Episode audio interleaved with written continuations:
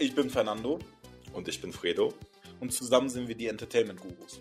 Wir befassen uns in diesem Podcast mit Entertainment jeder Art. Hauptaugenmerk liegt hierbei auf Filmen und Serien aus jedem Genre. Und jetzt viel Spaß mit der neuen Folge.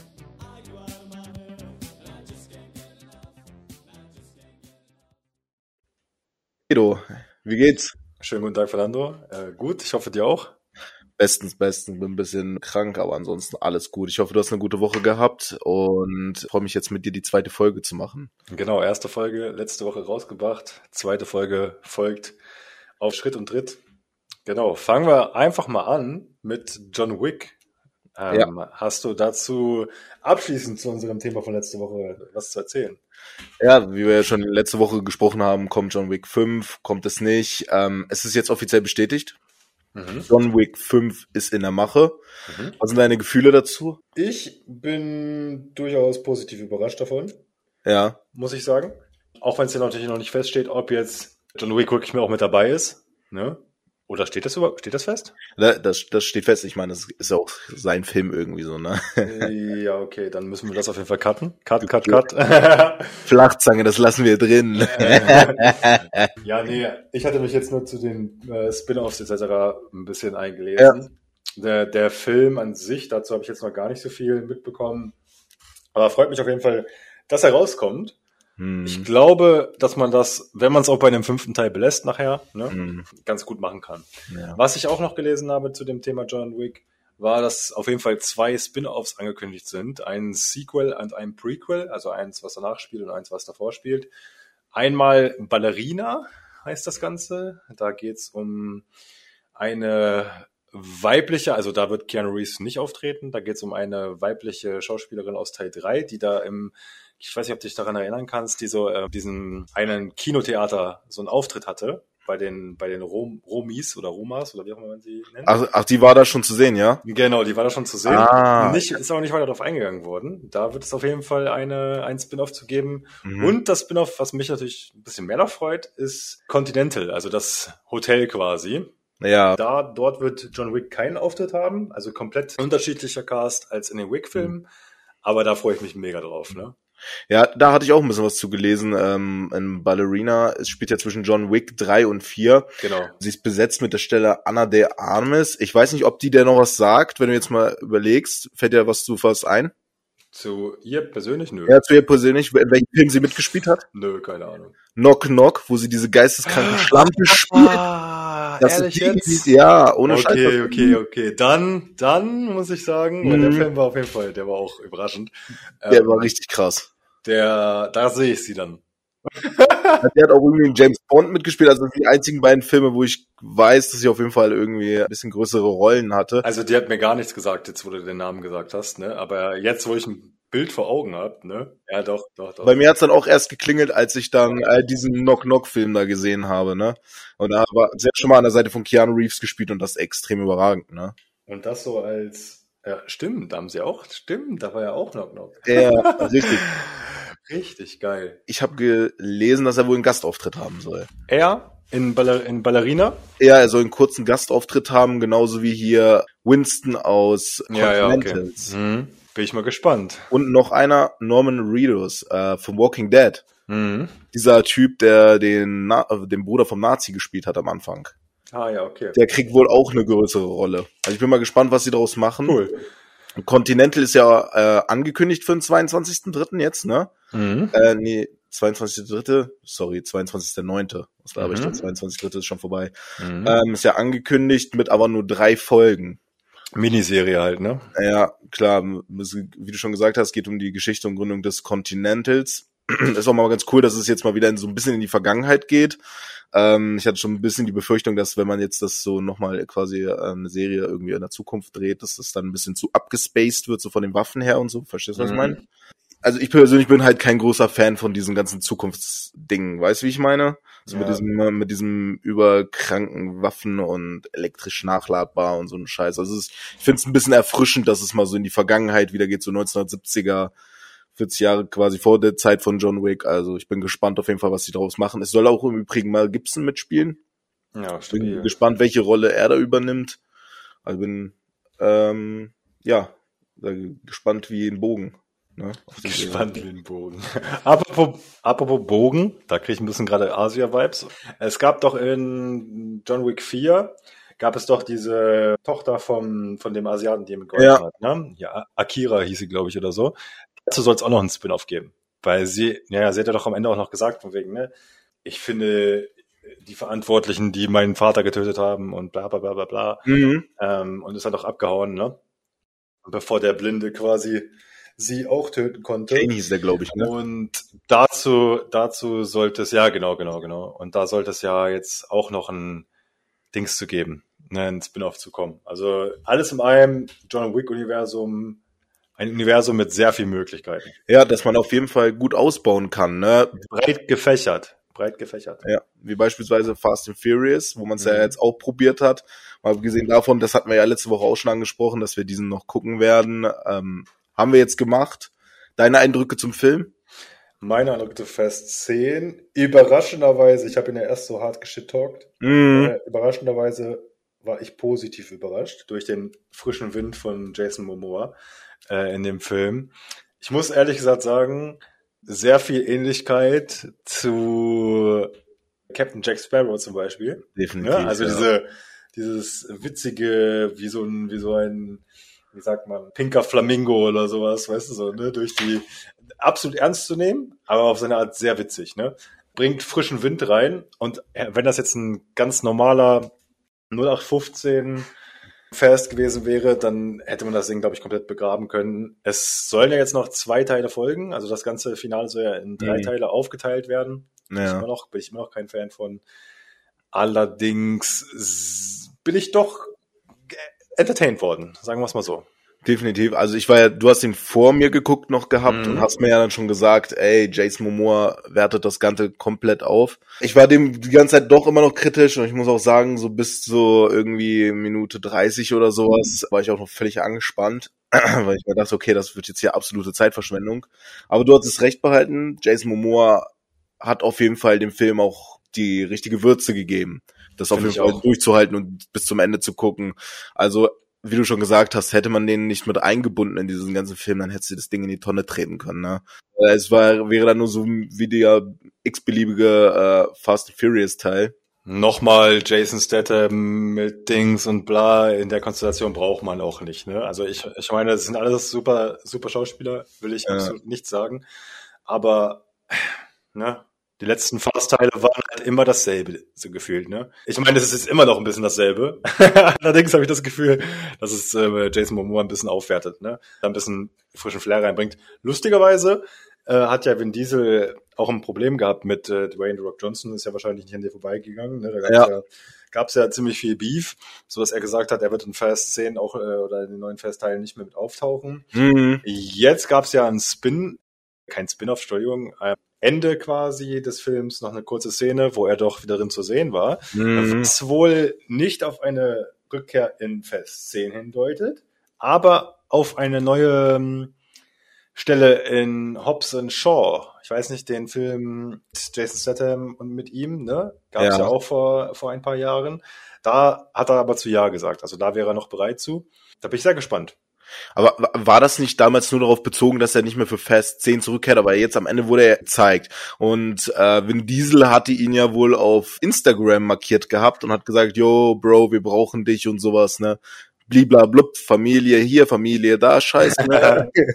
und ich dachte jetzt, okay, vielleicht nochmal so als Schocker, damit so der, damit die Leute wieder angelockt werden, weißt du, für den zweiten Teil des zehnten Teils, ne, damit die wieder in die Kinos kommen. Hast du irgendwo gehört, dass es wirklich nur für äh, Hobbs und Shaw ist? Also ich habe zumindest online nur gelesen gehabt bisher, dass Hobbs and Shaw hat er zugestimmt.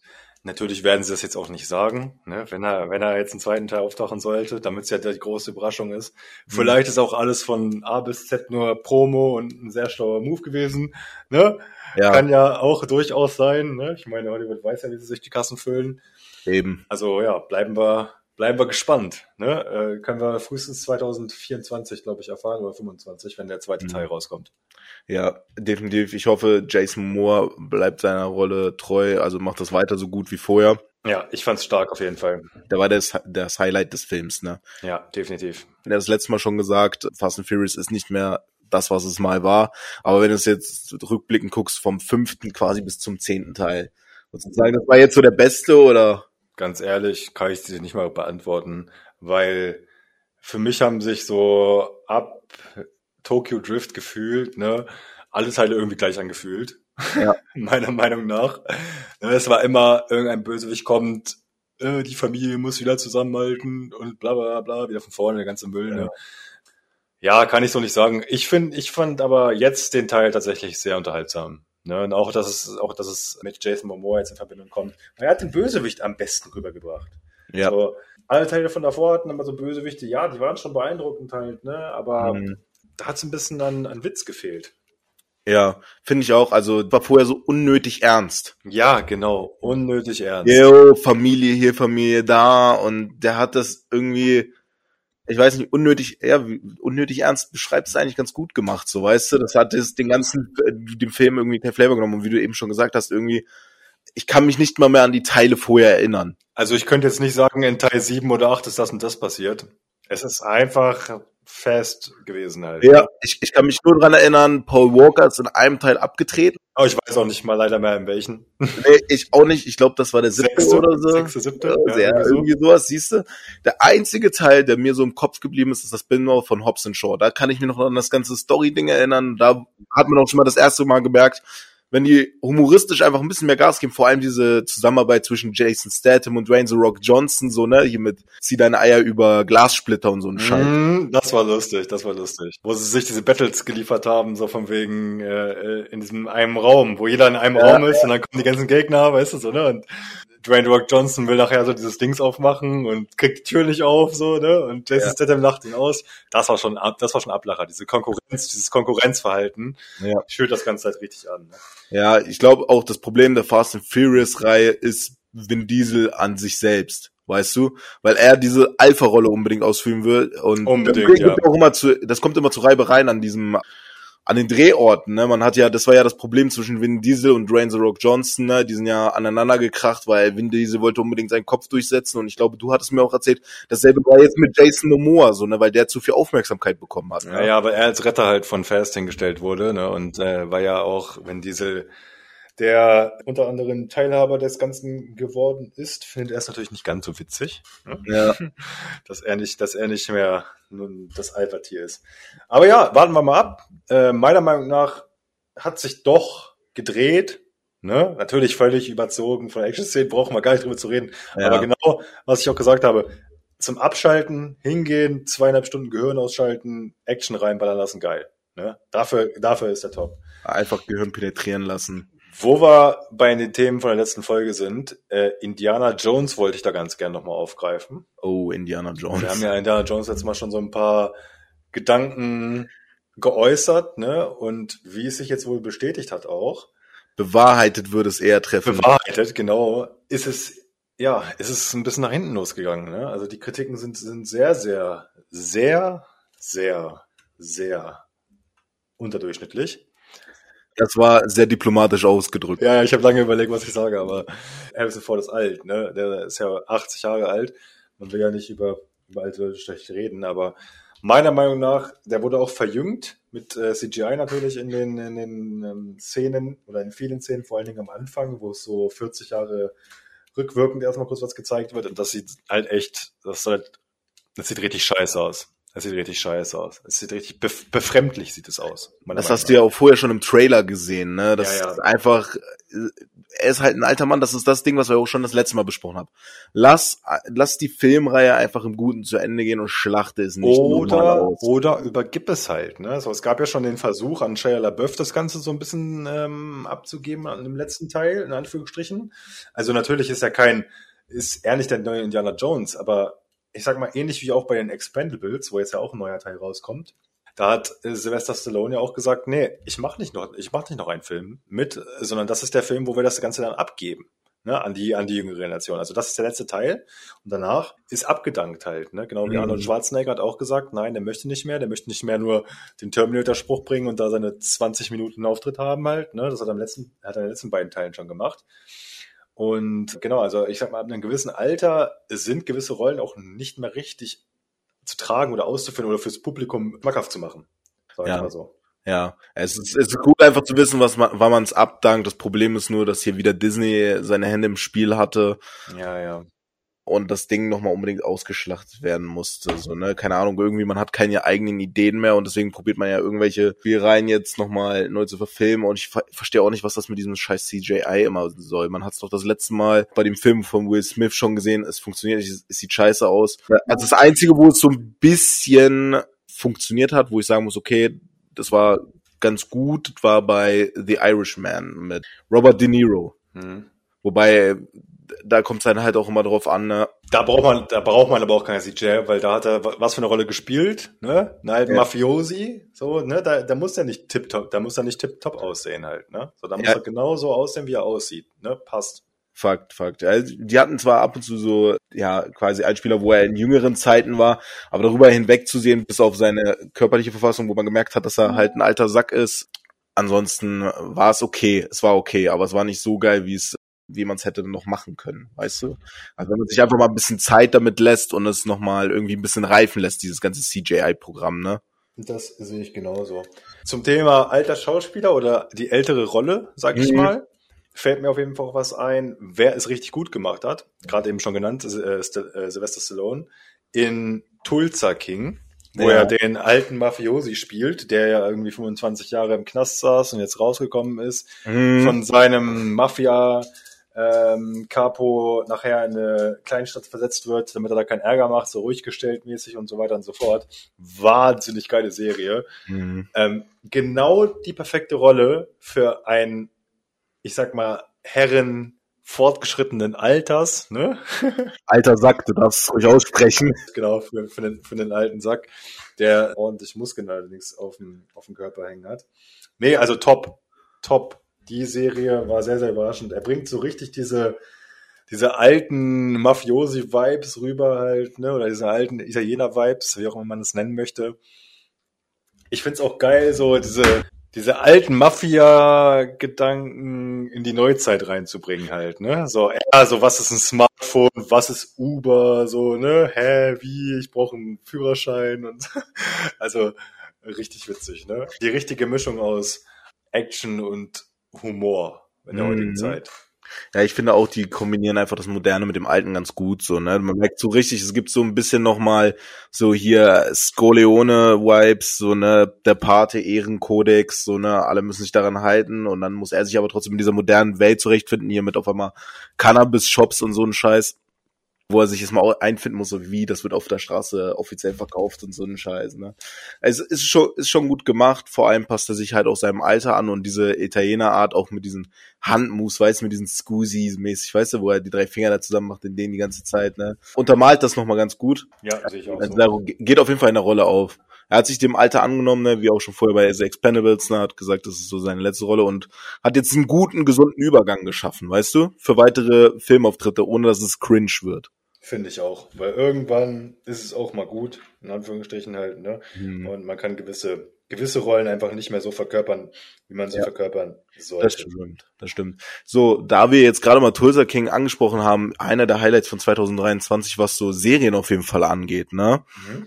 Äh, hast du House of Dragons geguckt gehabt? Mhm, Ja. Und, war eine Meinung dazu? Also, wie wir beide ja wissen, sind wir kleine Game of Thrones Nerds oder Fans. Definitiv.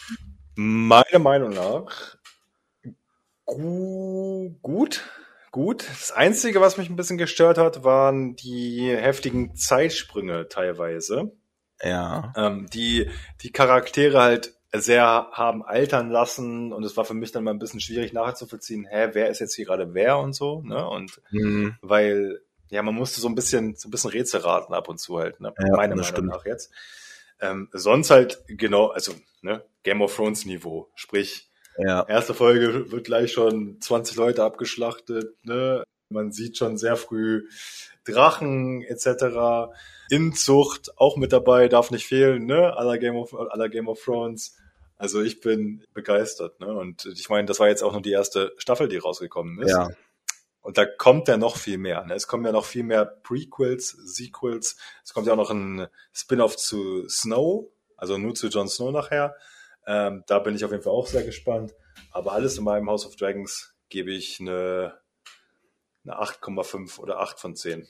Ja, ich finde, dass diese Zeitsprünge waren schon extrem krass. Mhm. Ich habe gesehen gehabt, also die, die Serie hat im Jahr 101 gestartet. Mhm. Und in der siebten Folge waren die schon im Jahr 120. Ne? Ja. So, und ich hatte gelesen gehabt in dem Buch von George R. R. Martin, so, das, also das, das geht danach nur noch quasi fünf Jahre. Das Mhm. heißt, sie müssen ja die Handlung jetzt komplett einmal ausschlachten. Ne? Mhm. Ich glaube, es hat definitiv Potenzial.